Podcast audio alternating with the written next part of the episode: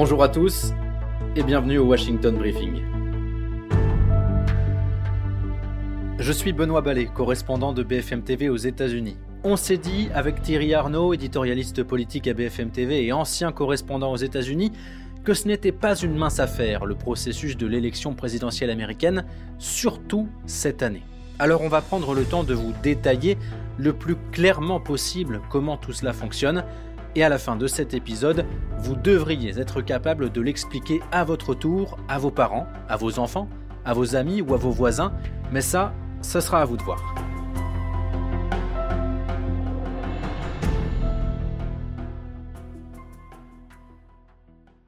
Salut Thierry. Salut Benoît. Et bonne année pour commencer.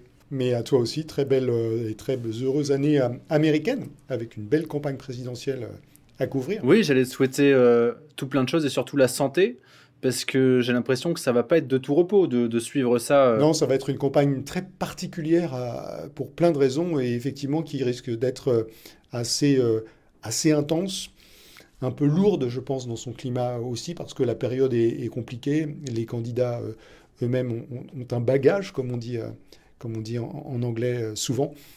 Mais en tout cas, ça va être passionnant. Qu'est-ce que tu entends par là, euh, bagage? Bah, Ça veut dire qu'en fait, cette campagne, on voit bien qu'elle va opposer, sauf surprise majeure, euh, euh, un octogénaire à un quasi-octogénaire qui... Joe Biden? Hmm. Ouais, et, qui déçoit beaucoup d'Américains. Si tu veux, le fait d'avoir le choix entre un président qui, même si tu es démocrate et même si tu considères qu'il a fait un bon boulot, se représente alors qu'il a, au, moment où on se parle, plus de 81 ans, face oui, à, tout à fait, 81 ans. Mm. face à un quasi-octogénaire euh, poursuivi par la justice euh, dans l'outrance permanente, euh, etc.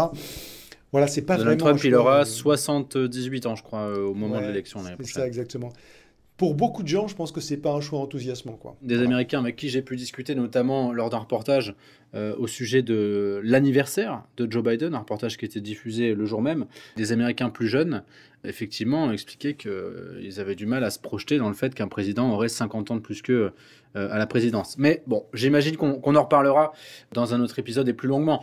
Effectivement, tu as raison, il va y avoir des candidats qui, qui vont être choisis.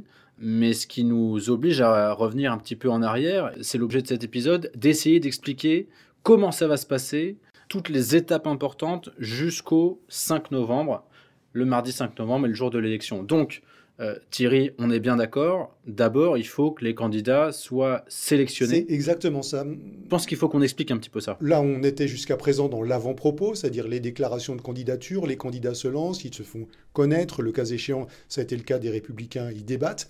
Et puis, on va rentrer Avec des meetings un petit peu aussi. Exactement, bien sûr. Et on va rentrer dans ce cycle maintenant des élections primaires qui va euh, démarrer avec les, caucus de, de l'Iowa le 15 janvier où tu auras le plaisir de te rendre. N'oublie pas ta doudoune, ton bonnet, tes gants et, tout ce qui permet de, de, rester bien au chaud. Absolument. J'ai acheté une petite doudoune spéciale pour l'Iowa. Normalement, ça devrait aller. Et elle devrait aussi te servir pour la primaire suivante dans le New Hampshire, je pense, parce qu'il ne fera pas beaucoup plus chaud. Euh, parole, de, parole de vétéran qui a pu expérimenter ça à différentes reprises. Donc ça va démarrer. Donc ça commence par l'Iowa. Hmm. Ça commence par l'Iowa, ça, ça c'est la tradition. Et puis après le New Hampshire. Et puis après ça se complique. Alors il faut savoir que ces primaires, c'est euh, donc le premier grand chapitre de la campagne. Et c'est assez compliqué à résumer parce que, euh, en fait, Déjà, chaque parti définit son calendrier. Le calendrier des primaires des démocrates et des caucus, c'est pas le même que celui des républicains. Primaire, caucus, c'est la même chose, c'est juste la, façon de voter euh, qui change. Chaque État définit ses règles aussi, c'est-à-dire qu'il y a ce qu'on appelle des primaires ouvertes, où tout le monde a le droit d'aller voter. Il y a des primaires fermées, où seuls ceux qui mhm. sont affiliés à un parti déjà, qui se sont déclarés comme républicains ou démocrates, ont le droit d'aller voter pour, euh, euh, les candidats de leur parti. Et puis, ça serait trop facile. Il y a celle qu'on appelle aussi les semi-fermés, qui est une sorte de système hybride entre les deux. Donc tu vois, ça donne tout ça un processus assez complexe, même si on peut d'ores et déjà dire qu'il y aura des grandes échéances qui vont être évidemment déterminantes. Oui, voilà, parce que finalement, ce qui est important pour nous, je pense, c'est de voir effectivement les dates. Donc ça commence le 15 janvier dans l'un des 50 États, l'Iowa. Et puis, ensuite, Thierry, on se projette vers le mois de mars avec ce qui s'appelle le Super Tuesday, le Super Mardi, si on veut faire une traduction absolument littérale. Le mardi 5 mars, là, il y a 14 États qui votent en même temps. Et cette année, Thierry, on a toutes les raisons de penser qu'on connaîtra déjà à ce moment-là le candidat de chaque parti. Quand tu vas, par exemple, à la primaire républicaine voter pour Donald Trump, en réalité, tu ne votes pas pour Donald Trump. Tu votes pour élire un délégué qui, à la convention républicaine, va voter pour Donald Trump. C'est comme ça qu'on calcule les résultats. Et donc, c'est important d'avoir cette euh, petite particularité en tête parce que, en fait, euh, euh, élection après élection, on compte le nombre de délégués. Et une fois qu'on a la majorité de délégués, eh on, devient le, candidat du parti. Habituellement, il y a toujours d'un côté ou de l'autre, parce que bien sûr, ça dépend euh, de savoir si dans l'élection, comme c'est le cas une fois sur deux, il y a un président sortant qui en général n'est pas très contesté par son propre camp, mais il y a toujours un peu de suspense quelque part. Là, on est euh, à la fois en présence d'un président sortant avec Joe Biden, d'un côté, pas véritablement de rival contre lui donc, et ça c'est normal encore une fois. Absolument, oui, tu as raison.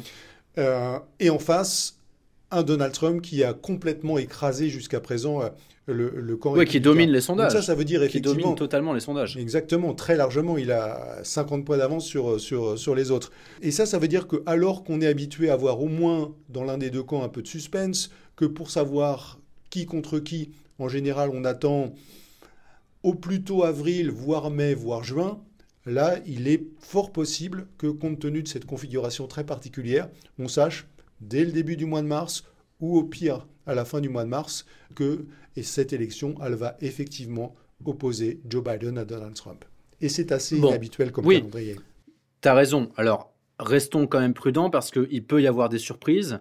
On l'a encore vu très récemment avec euh, la Cour suprême du Colorado qui rend inéligible Donald Trump dans la primaire de l'État. Alors, on voit bien qu'il peut y avoir quand même des grandes surprises qui sont liées, effectivement, tu as raison, à la particularité de, de cette élection et au fait que c'est bien Donald Trump qui est le candidat favori et il a une quantité de, casseroles qui le suivent qui font que euh, on pourrait très bien avoir un retournement de situation. oui, exactement. Et euh, euh, l'incertitude elle est des deux côtés au fond.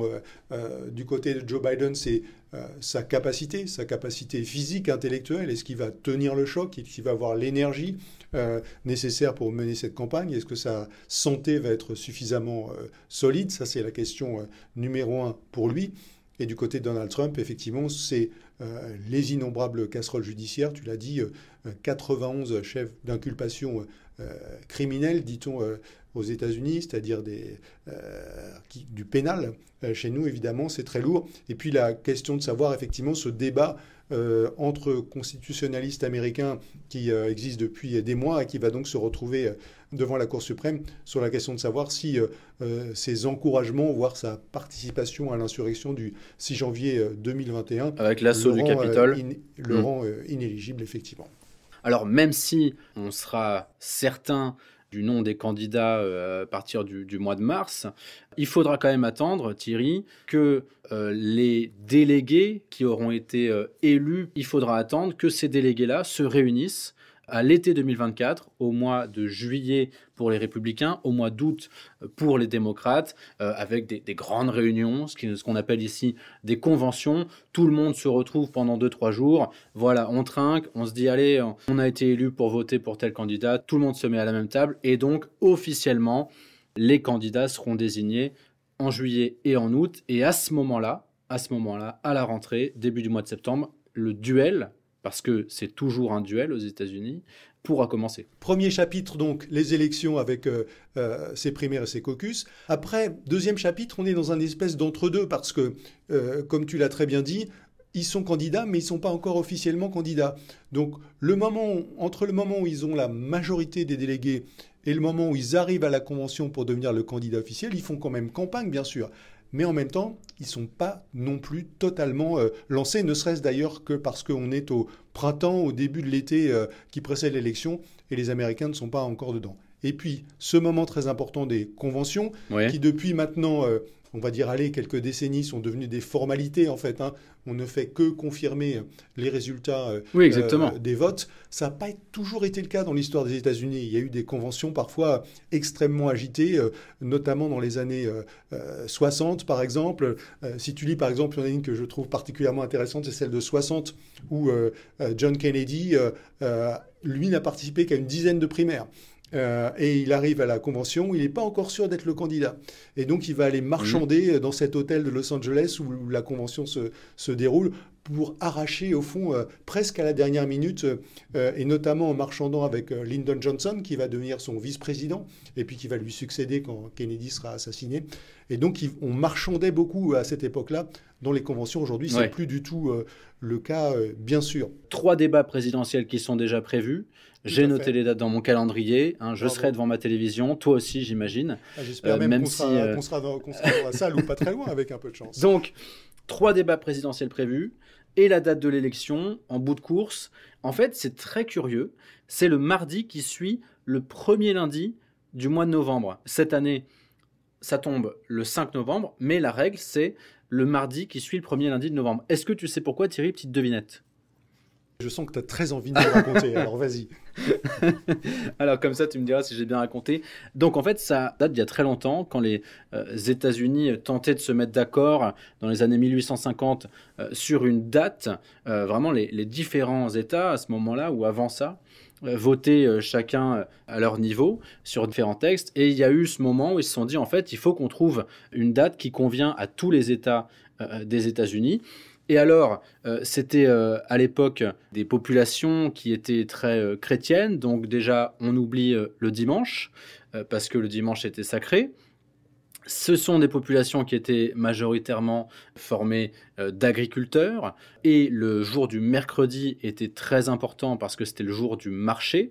Et donc ils se sont dit que le lundi pouvait être considéré comme le jour du transport pour se rendre dans la ville dans laquelle il faudrait voter.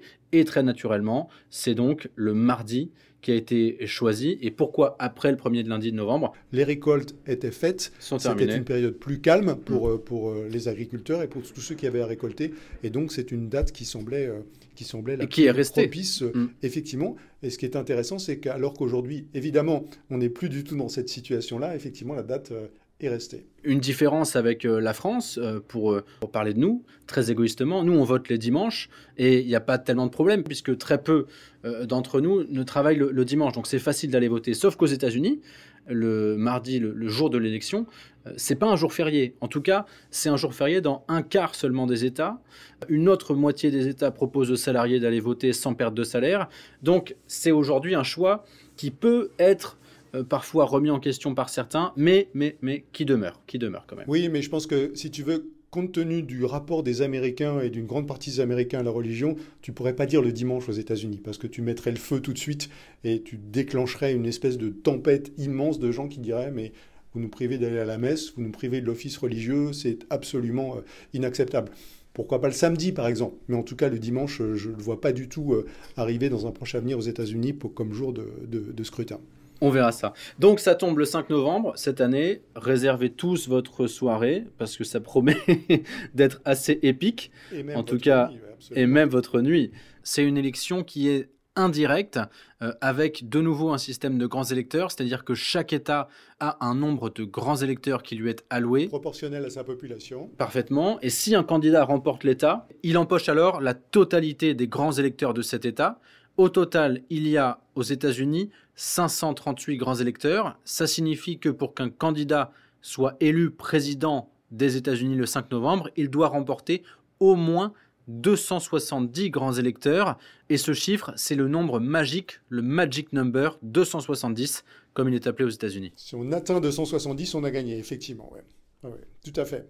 Et donc, euh, un des grands paradoxes de ce système, euh, qui fait qu'il est évidemment très critiqué aujourd'hui, notamment du côté des démocrates, c'est que tu peux être élu président des États-Unis en ayant recueilli sensiblement moins de voix que ton adversaire. Euh, l'exemple le plus récent et le plus frappant, c'est Donald Trump en 2016. Il a effectivement, au bout du compte, un peu plus de 300 grands électeurs contre environ 230 pour Hillary Clinton, mais il a 3 millions de voix de moins Hillary Clinton. Parce que dans les... C'est ça, il n'a pas la majorité populaire. Exactement, il n'a pas du tout la majorité euh, populaire. Et donc ça, c'est quand même effectivement un, sujet qui est évoqué à chaque cycle électoral euh, aux États-Unis, qui fait l'objet de, débats, mais qui pour l'instant, euh, en tout cas, n'a pas bougé. Et tu vois qu'il y a donc un exemple très récent, il y en a plusieurs évidemment importants dans l'histoire des États-Unis, d'un président qui est élu avec moins de voix que son adversaire, ce qui est quand même un truc assez étonnant. Et alors, on parlait tout à l'heure de, dates un petit peu clés quand on évoquait euh, les primaires.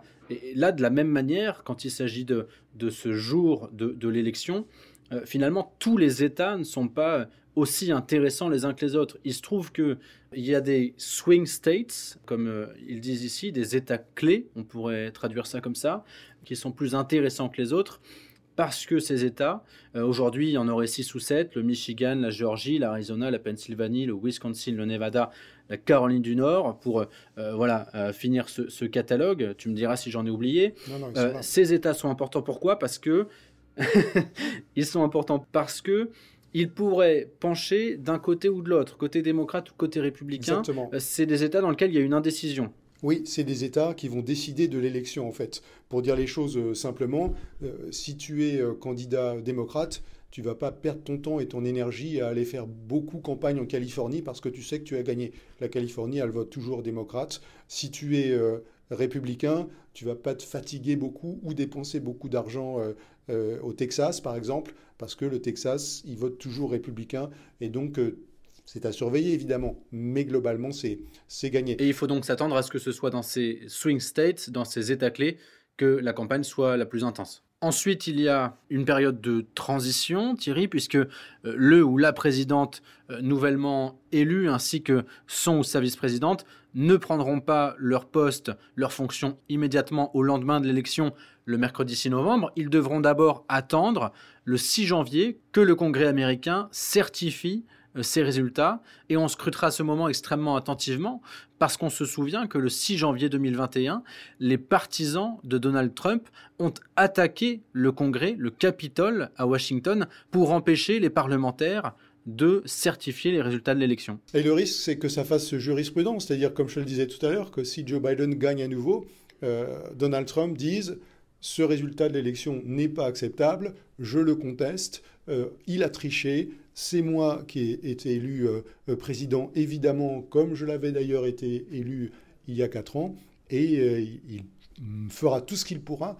Il aura recours à toutes les provocations possibles pour faire en sorte de contester le résultat de, de cette élection. Et ça, ça en dit long sur la manière dont a évolué le, le climat politique. Oui, il y a eu un véritable traumatisme il y a toujours pour, la démocratie américaine. Oui, et puis il y a toujours eu quelque chose de, de, sacré quelque part dans cette transition, de très consensuel. C'est-à-dire que même si tu avais perdu l'élection, il fallait que tu sois euh, gracious, on dirait en mmh, anglais, tu mmh, vois, digne. une certaine élégance euh, dans la transition. Euh, et, et, et les échanges entre celui qui part et celui qui arrive, la manière dont on euh, euh, met à la disposition de celui qui n'est pas encore président euh, une équipe, des bureaux, des moyens, qui travaillent avec la Maison Blanche pour assurer le relais, la façon dont on se salue chaleureusement le jour de la passation de pouvoir le 20 janvier, tout ça a volé en éclats en 2021. Si c'est à nouveau Biden et Trump en 2024, pour la prise de pouvoir en 2025, ça risque d'être à nouveau quand même euh, très tendu, très compliqué, et de consacrer cette rupture avec ce qui était jusque-là une tradition à, laquelle les Américains sont quand même très attachés. Et puis peut-être un dernier mot, quelque chose qui sera redoutable pour nous les journalistes, mais aussi pour l'opinion publique, ce sont, à mon sens, les risques de désinformation. L'intelligence artificielle n'a jamais été euh, aussi euh, développée, puissante. On l'a vu avec les chats euh, GPT et autres, les risques de, deepfake, tu sais, de, fausses vidéos générées par l'intelligence artificielle, euh, les risques de, manipulation sur les, sur les réseaux sociaux sont extrêmement élevés. Euh, donc il faut aussi s'attendre à des, tentatives de manipulation de l'opinion publique pendant la campagne jusqu'à l'élection. Et ça, je trouve que c'est absolument inédit. Oui, alors Inédit, non. Je pense que ça va être pire que les fois précédentes. À ce niveau-là, peut-être. Oui, à ce niveau-là, ça va être bien pire que les fois précédentes. Mais euh, la manipulation de l'opinion, euh, euh, la manière dont un réseau comme Facebook a été utilisé les dernières fois, notamment les initiatives de pays comme la Russie qui ont été avérées par les services de renseignement américains. Donc il y a des précédents pour tout ça effectivement. Mais là où je te rejoins tout à fait, c'est que euh, cette fois-ci, ça va être euh, sans doute d'une ampleur sans précédent avec ce qu'on a connu jusqu'à présent. À la différence peut-être, si on veut voir les choses de manière un tout petit peu optimiste, c'est que comme cette fois c'est attendu, peut-être que les candidats et les, médias seront plus efficaces dans leur capacité à, dénoncer ce qui se passe. Ou alors qu'ils s'en serviront.